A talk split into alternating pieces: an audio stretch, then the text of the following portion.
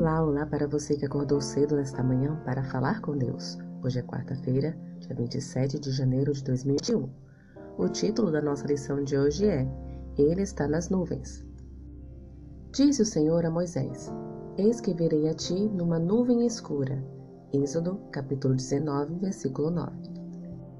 De acordo com o imaginário popular, anda nas nuvens quem devaneia, sonha com o impossível ou se permite embalar no auge de uma experiência feliz.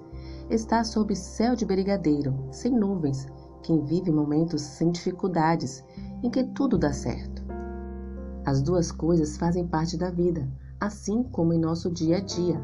Ora desejamos o sol, ora queremos as nuvens. Cedo pela manhã, minha primeira providência ao acordar é abrir a janela do quarto, deixando o ambiente iluminado. À tarde, pelo menos no verão, quero que as nuvens estejam no céu, amenizando o calor produzido pelo sol, no lado oposto da casa. Nuvens são objeto de inspiração para artistas e fotógrafos. Gostamos de admirar seus diversos formatos, sua brancura e seu deslocamento no espaço. Sem nuvens, não há neve, relâmpagos nem arco-íris. Elas realçam a beleza do pôr do sol e estão presentes nas mais belas paisagens.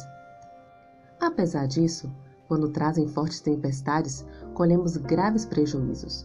As nuvens são muito importantes para o equilíbrio da vida no planeta, sendo responsáveis pelo ciclo da água e pelo clima, portanto, fundamentais na meteorologia.